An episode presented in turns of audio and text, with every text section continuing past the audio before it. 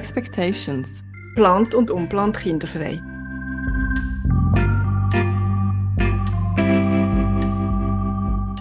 Ja, hallo und herzlich willkommen zu unserer heutigen Folge. Heute ein bisschen nasaler wie sonst. Irgendwie haben die herbstlichen Viren doch schon Einzug gehalten. Bei mir wie auch bei unserem heutigen Gast. Wir haben noch mal einen gefunden. Ein Mann. Ein Mann, der mit uns über sein kinderfreie Leben reden Wir haben im Sommer einen Aufruf gemacht über die sozialen Medien, dass wir Männer suchen. Und auf den hat sich der Fabian gemeldet. Der Fabian ist 31, Single und hat vor einem Jahr eine Vasektomie machen Wie auch schon bei Anna, unserem Gast vor Folge 16, ist es bei ihm vom definitiven Entscheid bis zur durchgeführten Unterbindung sehr schnell gegangen. Man würde denken, ja, kein Wunder, er ist ja ein Mann und dann geht das ja einfach einfacher als bei einer Frau, die sich x-mal muss rechtfertigen muss. Was wir auf sicher sagen können bei ihm ist, dass sich der Nicht-Kinderwunsch beim Fabian im Vergleich zur Anna aber nicht schon so ihre Deutlichkeit hat gezeigt von Anfang an. Der Fabian ist ein Mensch, der Normen hinterfragt. Er arbeitet Teilzeit als Multimedia-Produzent und gesellschaftspolitisch engagiert er sich im Poetry Slam und mit Freunden zusammen tut er Apparat- und Kartenspiel tüfteln. So viel mal zur Einführung zu ihm. Den Rest erzählt er uns dann selber. Ich bin Rahel, 38 und plant kinderfrei. Und ich bin Katrin, 44 und plant kinderfrei. Und das ist Expectations.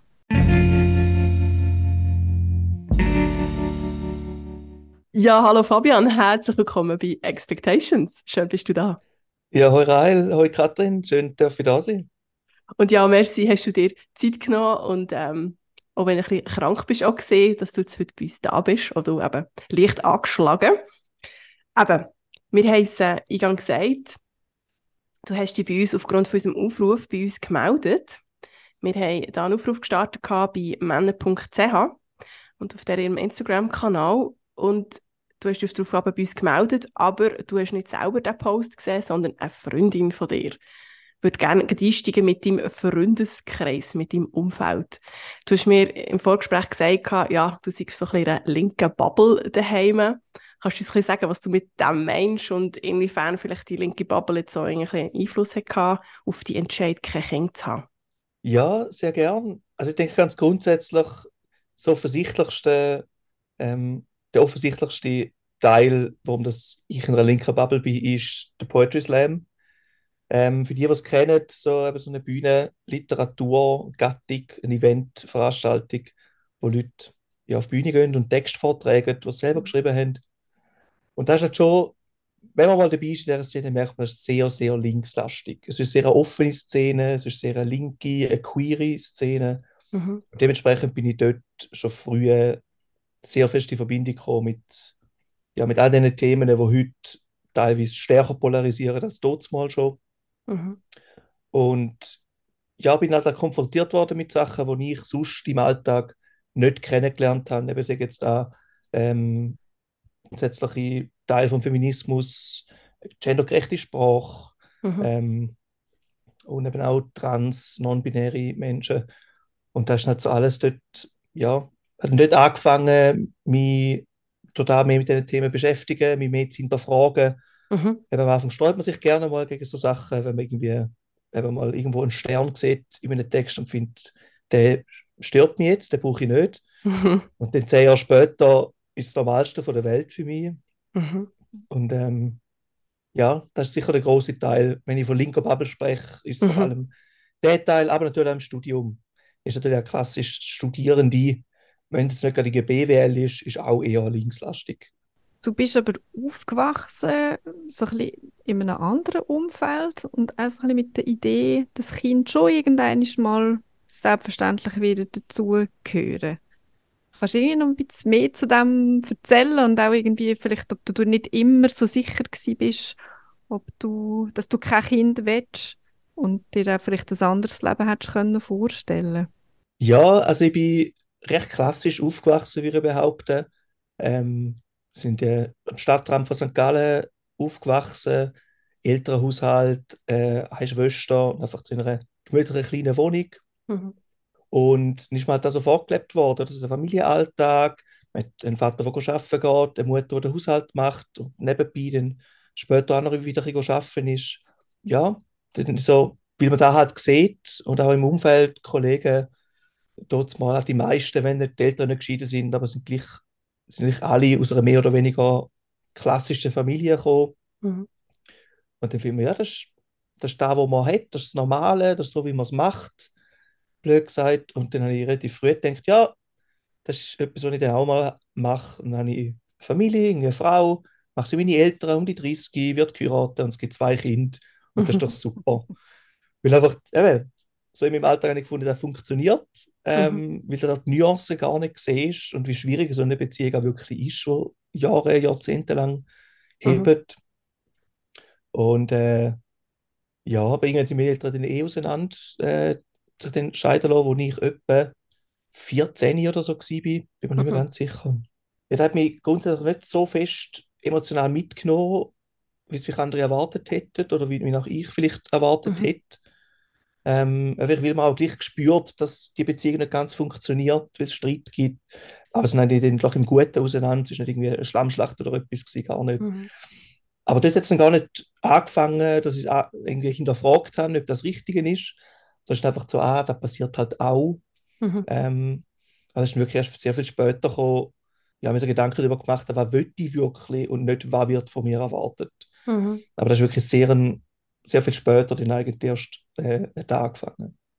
Kannst du sagen, so, wie hat sich denn eigentlich dein Nicht-Kinderwunsch konkret gezeigt? Also wann hat sich das gezeigt und wie hat sich das geäussert? Ich war sehr lange Single gewesen und dann so Anfang Mitte 20 und ich dann gefunden habe, ich würde ja auch, wenn ich dann mal ein Kind würde wollen haben, Mhm. auch eine Partnerin lang kennen, ich will eine stabile Beziehung haben, ich will eben da sicher sein, dass Kind eine gute und eine richtige Entscheidung wären. Und dann dort einfach so gefunden, ja, eigentlich müsste jetzt dann da langsam kommen, die Partnerin, damit ich finde, jetzt bin ich in einem Alter, wo ich noch will, ein Kind haben Also du hast dich als junger Papi gesehen. Nein, das eigentlich nicht, aber ich habe gefunden, ich will eine Partnerin, die ich mit ihrem Kind will, einfach ein paar Jahre will kennen Und das ist dann halt, äh, ja, weil ich, dort, weil ich lange wirklich Erfahrungen mit Beziehungen gemacht habe, ist ja dann quasi je länger, Mhm. je unwahrscheinlicher geworden, dass ich zu einer gleichen Zeit könnte Kind haben wie meine Eltern. So ganz äh, verkopft gesagt. Mhm. Mhm. Das ist so ein Gedanke, den ich hier hatte. Ähm, und dann habe ich aber auch eben angefangen hinterfragen, ich muss ja nicht Kind haben. Also erstens muss ich ja gleich machen wie meine Eltern und eben dann auch wieder denkt, ich muss auch gar nicht Kind haben. Und dann eben denkt, will ich überhaupt Kind? Und dann hat es eben angefangen mit, ja, Kind stören mich nicht. Wenn sie jetzt nicht auf einem Flugzeug irgendwie brüllen oder so für fünf Stunden, ist mir völlig gleich. Ja, Kind recht gern, mein Neffe ist urherzig. Aber dann ist wirklich dann so, ja, so, hat sich dann immer weiterentwickelt, dass ich gefunden habe, Kinder stören mich nicht. Wenn eine Partnerin unbedingt Kind will, könnte man das durchaus vorstellen, zu eigentlich eher kein Kind. Vielleicht im Extremfall würde es vielleicht schon aufgehen, bis dann hin zu, ja, nein, eigentlich will ich kein Kind. Und dann ist es eigentlich dann auch irgendwie gestrichen worden und einfach gefunden, ja, nein, ich sehe mich nicht mit Kind, ich will kein Mhm. Kind. Und dann ist dann da, ja, dann nachher, wo die Entscheidung gestanden ist, ja, ist dann nur eine Frage von der Zeit gewesen, bis dann noch operative Schritte folgen. Mhm. Hast du das, äh, deinen Nicht-Kinderwunsch, hast du das noch deinem Umfeld mitteilt? Und auch speziell, hast du es dann auch deinen Eltern gesagt? Und was waren so die Reaktionen, gewesen, die du darauf hast bekommen? Ähm, ja, sicher, äh, wo die Entscheidung ein bisschen gefestigter war, zwei, drei Mal, wenn das Gespräch aufgekommen ist, gesagt, dass ich eben vielleicht nicht heiraten, vielleicht kein Kind will oder mich einfach nicht so sehe in dieser Rolle, in dieser Situation. Die erste Reaktion ist dann meistens einfach eine Enttäuschung, weil ich sage, ja, meine Tante, meine Eltern, die haben gerne Enkel und, äh, äh, und sonst ein Kind halt in der Familie neu, was sich darum sorgen und einfach quasi eine neue Familie, die entsteht. Das, äh, das ist definitiv, aber definitiv rausgespürt, dass da äh, etwas ist, was rum ist, was, was sie sich wünschen auch. Mhm. Aber es ist jetzt nie irgendwie negativ gewesen, dass ich mich unter Druck gefühlt gesetzt, Mhm. oder unter Druck gesetzt gefühlt hätte, sondern ist immer eben einfach so, ja, sie hätten das gern und wenn ich das eben nicht mache, nicht habe, dann ist das schade aus ihrer Sicht, aber jetzt nicht irgendwie ein Weltuntergang. Mhm. Und was dann eben klar war, ähm, meine Entscheidung, und da dann kommuniziert haben, ist dann auch nicht, ja, wir haben jetzt nicht irgendwie groß äh, eine riesige Diskussion ist dann angestoßen worden, sondern mehr äh, mit meiner Mutter vor allem darüber geredet, weil sie einfach auch wollte wissen, was Begründungen sind von mir, Motivationen, aber jetzt nicht eben irgendwie aus einer, ja, aus einer negativen Motivation aus, ah, warum hast du das gemacht, sondern wirklich mehr zu verstehen. St. Gallen, du hast irgendwie noch Heirat und so erwähnt. Hat Religion eine Rolle gespielt in eurem Leben als Familie? Nein, gar nicht. Ich und meine Schwester sind einfach getauft worden, in erster Linie wegen meiner Großeltern. Ähm, weil man das halt auch so macht. Oder? Meine Großmutter ist dort zwar noch konvertiert zum Katholizismus, damit sie mhm. dürfen meinen Großvater heiraten. Wow. Ähm, das war natürlich dann bei meinen Eltern weniger äh, ein Problem gewesen. Und ich und meine Schwester sind dann auch evangelisch aufgewachsen und nicht katholisch, mhm. was uns der Religionsunterricht sehr viel angenehmer gestaltet hat. Und äh, eben auch sonst Chile hat nie eine Rolle gespielt. Und ja, das ist wie so einfach ein Nebenfaktor gewesen. Ich bin aber relativ schnell aus der Kille austreten und erst mal ja. Steuern gezahlt habe und gefunden habe, die 80 Stutz für Kille, die ich jetzt schon mit meinem Lehrlingslohn muss zahlen muss, da wird dann nicht mehr weniger mit der Zeit. Darum habe ich dann recht schnell hinter mir lassen. Ja. Konsequent. Wo wir jetzt noch nicht darüber geredet haben, ist, dass du dich schon recht jung hast müssen mit dem Kinderwunsch auseinandersetzen, so zwungenermaßen. Magst du noch ein bisschen mehr zu dem erzählen?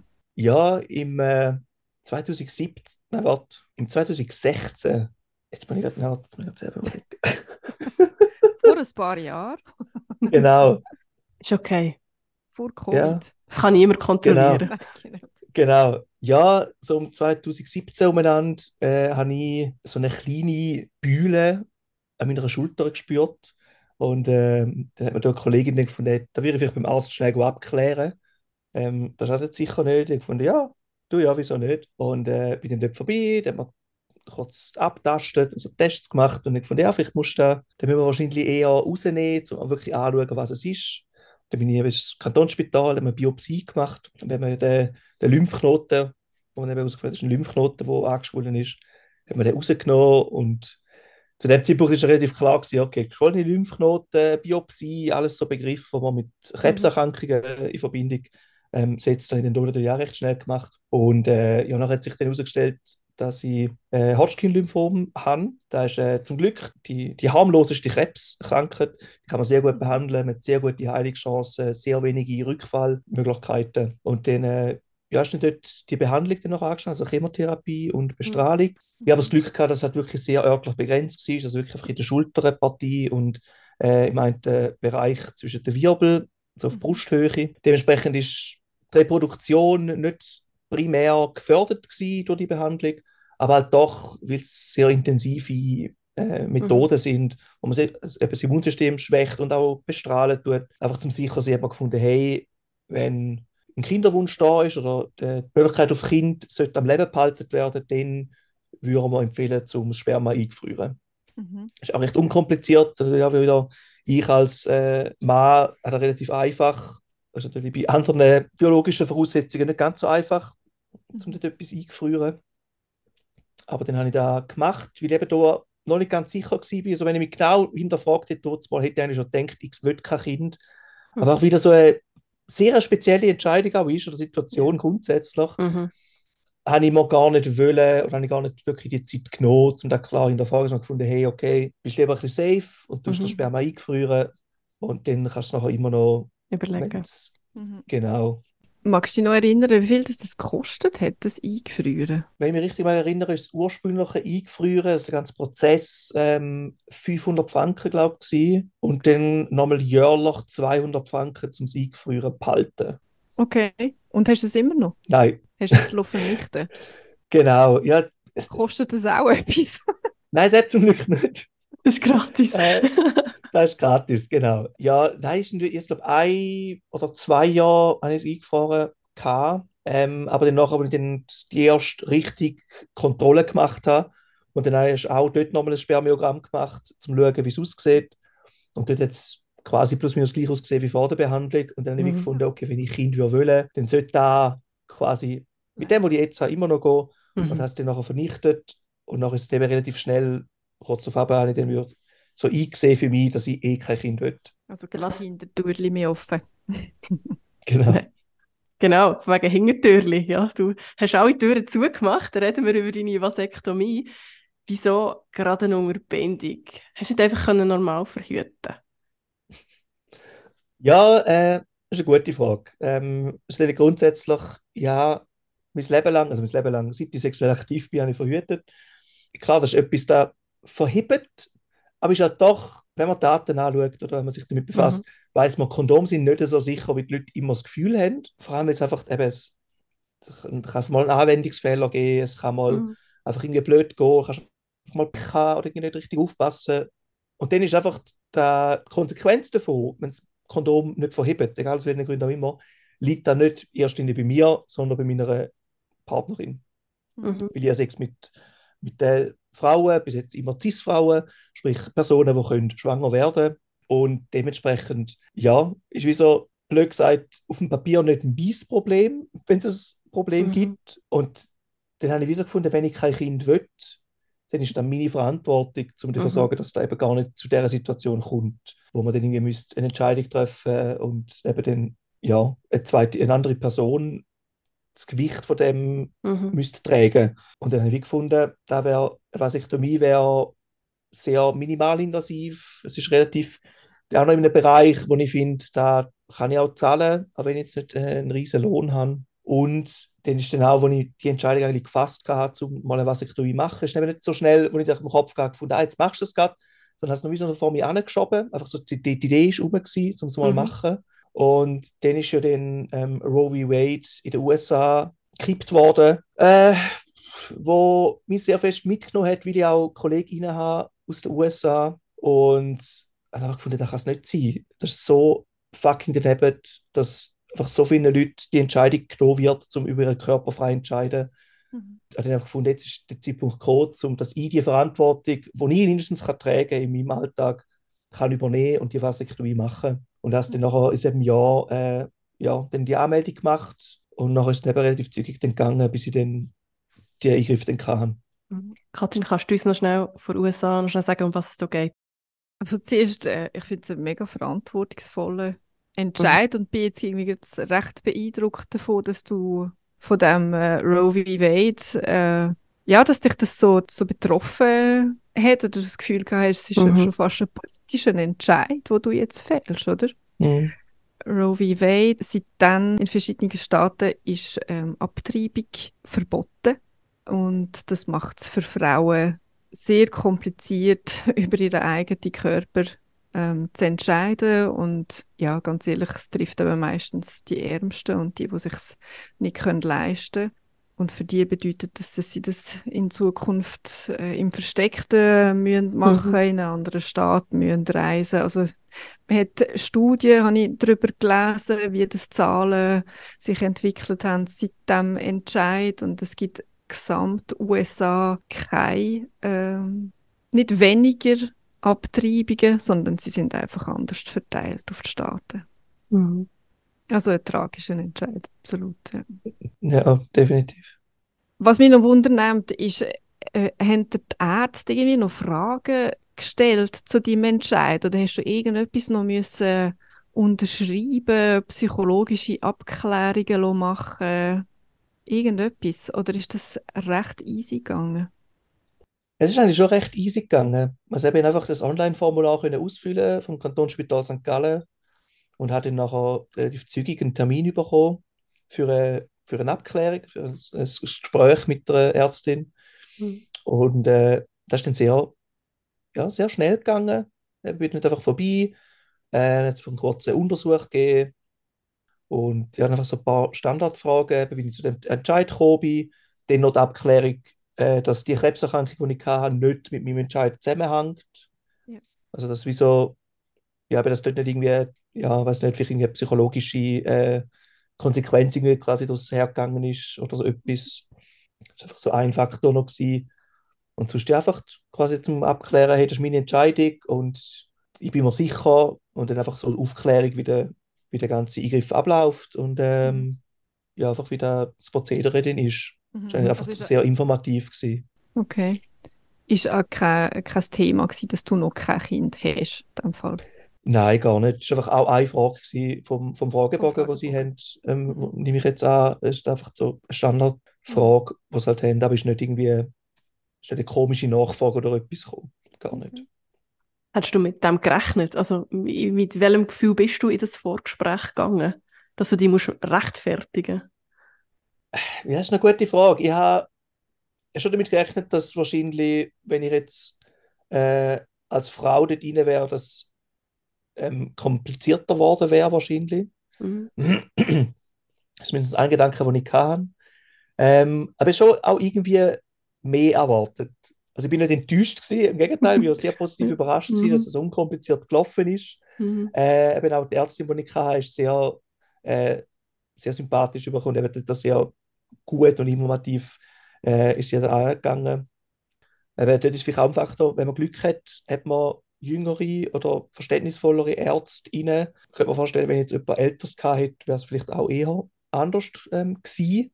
Ich weiß es nicht. Aber ja, ich schon irgendwie erwartet, dass mindestens irgendwie ein, zwei komische Frage, Rückfragen kämen oder so. Aber ja, es war dann schön gewesen, dass es so einfach gegangen ist und dann bin ich mhm. rausgekommen und gefunden, okay, ich bin jetzt top informiert und es hat mich mit dem Entscheid eigentlich auch nur noch ein bisschen gefestigt schlussendlich. Mhm.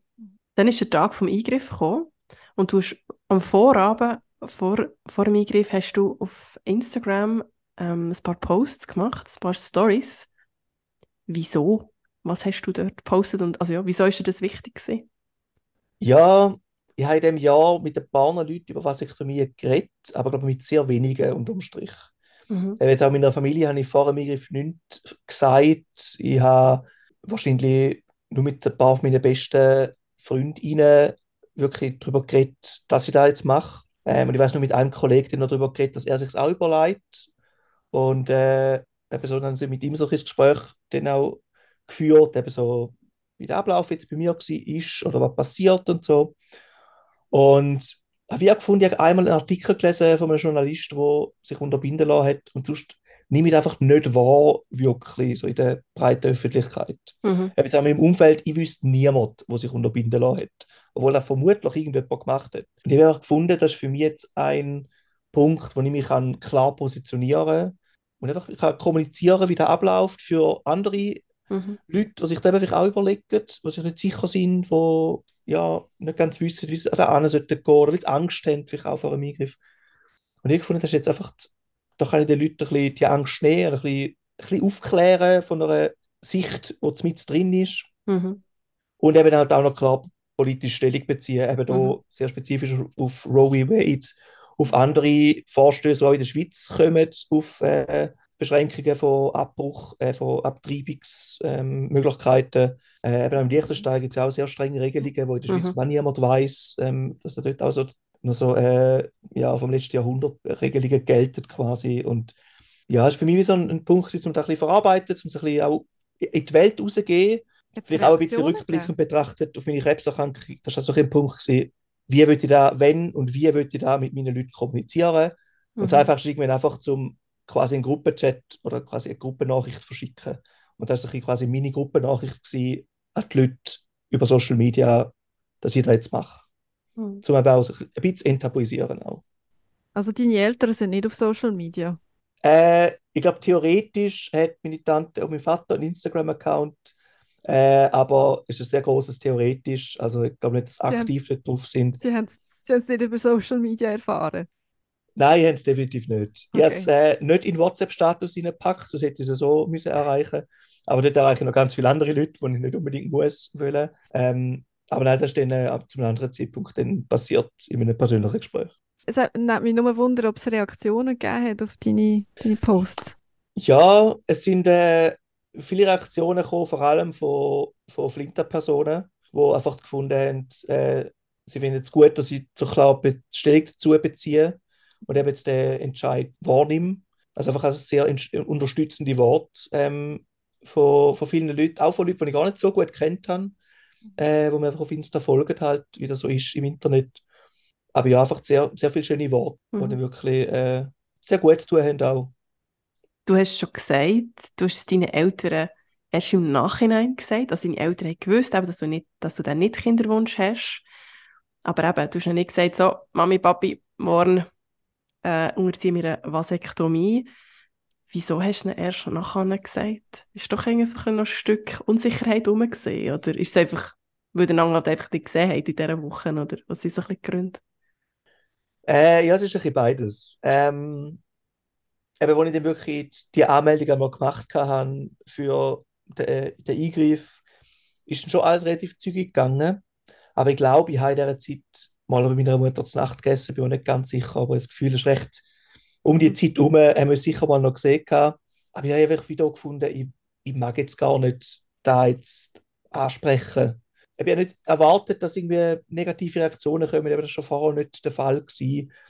Aber vielleicht genau, weil es dann so definitiv ist und äh, ja, einfach so ein bisschen, ja, weiß gar nicht, aber es ist einfach so eine kleine Unsicherheit ist noch rum und hat mich gefunden, da kann ich denen sagen, wenn ich es gemacht habe und dann Mhm. können wir quasi da alles besprechen. Ja. Und so rückblickend, wie, wie ähm, hast du den Prozess erlebt, so vom Schnitt zum emotionalen Schnitt? Was ist so in dir vorgegangen? Ja, es war noch recht spannend. Gewesen. Es ist so am Anfang sehr, ja, ist am Anfang wie noch nicht so viel passiert. Also im ersten Linie merkst du einfach die körperlichen Schmerzen oder es ist einfach so ein bisschen, ein bisschen unangenehm, es zwickt ein bisschen und ja, musst einfach dann immer noch ein bisschen aufpassen äh, für so eine Woche, zwei und dann fängt es dich an nerven und findest, oh, muss ich jetzt noch zum Arzt oder, aber nachher geht es dann vorbei und dann ist es überhaupt kein Problem. Aber nachher ist dann schon, ja, ab und zu kommt dann wieder der Gedanke auf, so, ah, wenn jetzt jemand kennenlernst, der Kind will, dann kannst du kein Kind mehr haben. So, ah, shit. Und dann ist da ungefähr fünf Sekunden ein Gedanke und nachher findest du, ja, nein, Moment, ich will kein Kind. es ist aber, aber es ist schon die, die definitive Art von einer Vasektomie ist dann schon zwischendurch so ein bisschen absurd, so der erste Moment gewesen. Dann weißt du, okay, eben vorher, wenn du sagst, du willst kein Kind, das ist schnell mal gesagt, eben, dann kannst du Ja. dich gleich noch umentscheiden. Und jetzt ist wie so, ja, nein, ich will kein Kind und jetzt kann ich kein Kind mehr haben, aber das ist auch richtig so. Aber es hat schon einmal noch die zwei, zwei drei so Momente gegeben, wo einfach so Mhm. noch kurz der Gedanke um ist und so findest, ja, nein. Aber dafür kann ich jetzt auf Dating-Apps recht klar sagen, ich will kein Kind. Das ist jetzt bei mir recht ein, ein, definitiv ein, ein Faktor, der sich nicht mehr so schnell ändert. So, Gibt es auf So. diesen Dating-Apps schon einen Status, so vasektomiert? das soll ich sogar sagen, ich sollte in so Dating-App die können ankreuzen, so, ich bin ungebunden. So. Vielleicht ist das so die USP jetzt. Das Ja, ist müsste ich mal, müsste mal schreiben, dass da noch könnte einführen für mich. Das wäre noch nett. schade. Je nachdem kommt wirklich gezielt auf, dass du so kannst die Partner aussuchen oder die Partnerin Ja. aussuchen. Das, also, ich finde das jetzt nicht so absurd, auch wenn das vielleicht jetzt ein bisschen Ja. absurd tönt. Ja, ja, nein, so nein, ein ich sehe es. Thema. Das kann auch irgendwie so der Elephant in the Room sein, wo man sich irgendwie sicher nicht traut, am Mhm. ersten Date darüber zu reden. Dann wäre das wie schon mal geklärt. Voilà. Genau. Ähm, der SRF Input hat vor ein paar Monaten eine Folge gemacht über Vasektomie. Und äh, den Namen von dieser Folge haben sie eigentlich recht lustig gewählt. Noch clever. Vasektomie, Schnipp, Schnapp, Männlichkeit ab. Da ist es unter anderem darum gegangen, dass eben viele Männer Angst haben, ihre Männlichkeit zu verlieren. Dass da eben physisch gesehen vielleicht ein bisschen mehr kaputt geht als geplant, aber dass sich das auch psychisch auswirkt. Und dass es eben für gewisse sogar unangenehm ist, einfach nur schon mal darüber zu reden. Kannst du das nachvollziehen? Äh, nein. Eigentlich nicht. Es ist, äh, da hilft mir halt auch wieder meine linke Bubble. Ähm, eben so, wenn man im Feminismus äh, die ganze Zeit unterwegs ist, toxische Maskulinität ein großes Thema ist und genderneutrale, genderinklusive Sprache ähm, und alles. Dann habe ich das Gefühl, hat mir auch geholfen, zu mir im Mann-Sein so zu stärken. Weil eben so, ich bin nie der typische Mann gewesen, wenn man so will, die große Anführungs- und Schlusszeichen. Ja, der dann wie so, eben dann aber dann doch schon relativ jung, also mit damit können gut abfinden, mit einer Art von Mensch das ich bin. Und äh, ja, jetzt nie meine Männlichkeit an meine äh, Fähigkeit zum Kind zeugen gekoppelt gehabt. Aber klar, ein gewisser Bezug zum Genitalbereich ist irgendwie rum, äh, irgendwie, da wird einem so ein bisschen beigebracht, oder mit äh, Buben, Männer mit einem Penis und Frauen mit einer Vagina, mit einer Vulva, das ist wie so. Da lernt man so. Aber es ist nie für mich irgendwie, irgendwie ein Gedanke gewesen. Also wirklich meine ganzen Zweifel, die ich früher noch hatte, die sind wirklich mehr gebunden mit einfach dem definitiven Entscheid, dass ich Mhm. nachher kein Kind mehr haben kann, aber nie gekoppelt irgendwie an einer Männlichkeit oder sonst irgendein Bild von mir als, als Person, wo dann irgendwie könnte drunter leiden oder so. Also dort hatte ich wirklich nie äh, irgendwie ein Problem gehabt. Aber ja, schon als ich mit Leuten darüber geredet habe, eben auch, wo vielleicht, was sich auch überlegen sind, ob sie vielleicht eine Vasektomie machen wollen, dort ist das schon manchmal haben das rausgespürt, dass da dort eine Unsicherheit ist. Mhm. Eben auch jetzt beim Input ist da glaube ich auch äh, ein Thema gewesen, also ich auch gelesen, das habe ich recht spannend gefunden. Aber ja, ich habe es auch ein bisschen schwierig gefunden, wie, es, wie dann nicht der eine äh, Mann, der dann die Behandlung nicht durchgezogen hat, weil er irgendwie so, sich so unwohl gefühlt hat, Mhm. habe ich gefunden, ich habe mich auch unwohl gefühlt. Ich habe sehr einen tiefen Blutdruck. Äh, es hat einmal schnell zwickt und ich bin fast ohnmächtig geworden auf, dem- auf dem Operations, äh, auf der Liege. Aber nachher habe ich einfach hey, gesagt, hey, sorry, ja, müssen wir noch irgendwie Betäubung geben. Dann hat man das Wasser gebracht, ein bisschen hintergekippt und nachher ist es gegangen. Es ist wirklich, es ist sehr, sehr unangenehm, da gebe ich zu, äh, Ja. wenn du es eben merkst. Aber eben dann einfach schnell sagen, du, jetzt geht es gerade schnell nicht, ich brauche äh, mehr Betäubung. Und dann ist da recht unkompliziert gegangen. Und nachher ist dann eben einfach, nachher ist dann da vorbei. Da geht ja noch relativ schnell. Also ich denke jetzt, keine Ahnung, ist jetzt ein bisschen ein banaler Vergleich, wahrscheinlich auch einer, der nicht ganz funktioniert, aber eine Geburt ist wahrscheinlich, im Vergleich zu einer Geburt ist da ein Witz dagegen. Und ist wie so, ist da wieder der Punkt, wo ich finde, look, als Mann wirst du nie so gehen wie einer Frau bei einer Geburt. Und dann ist wie so, wenn du wirklich was ich damit willst machen dann haltest du da aus. Das ist wirklich kein Weltuntergang, dass es so ein bisschen zwickt. Sehr gut. Ich habe gerade ganz viele Fußballspieler gesehen, die sich auf dem Spielfeld äh, rugeln vor Schmerzen äh, in theatralischer Art und Weise. Sehr schön. Ja gut, Ja. Fabian. Wie geht es dir heute mit deiner Entscheidung? Du sehr gut. Ich habe eben, am Anfang hast du ein paar, zwei, drei Mal die lustigen Gedanken, weil es einfach dann final halt ist. Ähm, Mhm. Aber ernsthaft hinterfragt habe ich es seitdem nicht. Und äh, eben auch im Umfeld, wenn ich es mit Leuten besprochen habe, äh, wenn ich auch auf, auf einem Date mit Leuten darüber rede, ist da nie, ja, ist noch nie negativ irgendwie eine komische Situation daraus geworden oder irgendwie bin ich komisch angefahren worden oder so. Mhm. Also es ist wirklich so durchwegs positiv und äh, ich finde auch schön, dass ich mit Leuten jetzt über das reden kann, eben vielleicht auch Mhm. Leute kann bisschen aufklären, wenn eben andere sich da auch überlegen. Finde ich auch schön, wenn ich kann sagen, du, es ist wirklich recht unkompliziert. Man kann jetzt nur, ich kann jetzt von meiner persönlichen Erfahrung reden, Mhm. aber eben, es hat auch dort Situationen gegeben, die ein bisschen unbequem sind. Aber äh, eben im Großen und Ganzen finde ich es eine sehr valide und gute Entscheidung, wenn man weiß, man will kein Kind haben. Mhm. Dann sagen wir merci vielmals, Fabian, für das offene Gespräch, für den Einblick in den kleinen Schnitt beim Mann. Merci vielmals, bist du heute bei uns gewesen, bei Expectations. Danke vielmals für die Einladung, hat mich gefreut. Und ja, danke euch fürs Zulassen heute. Falls euch die Folge gefallen hat, empfehlt sie sehr gerne weiter. Und falls euch unser Podcast sowieso sehr gut gefällt, dann unbedingt abonnieren. Uns findet man bei Apple Podcasts, bei Spotify, bei Google oder überall dort, wo ihr eben Podcasts hört. Das hilft uns eben ungemein, dass wir von anderen gefunden werden.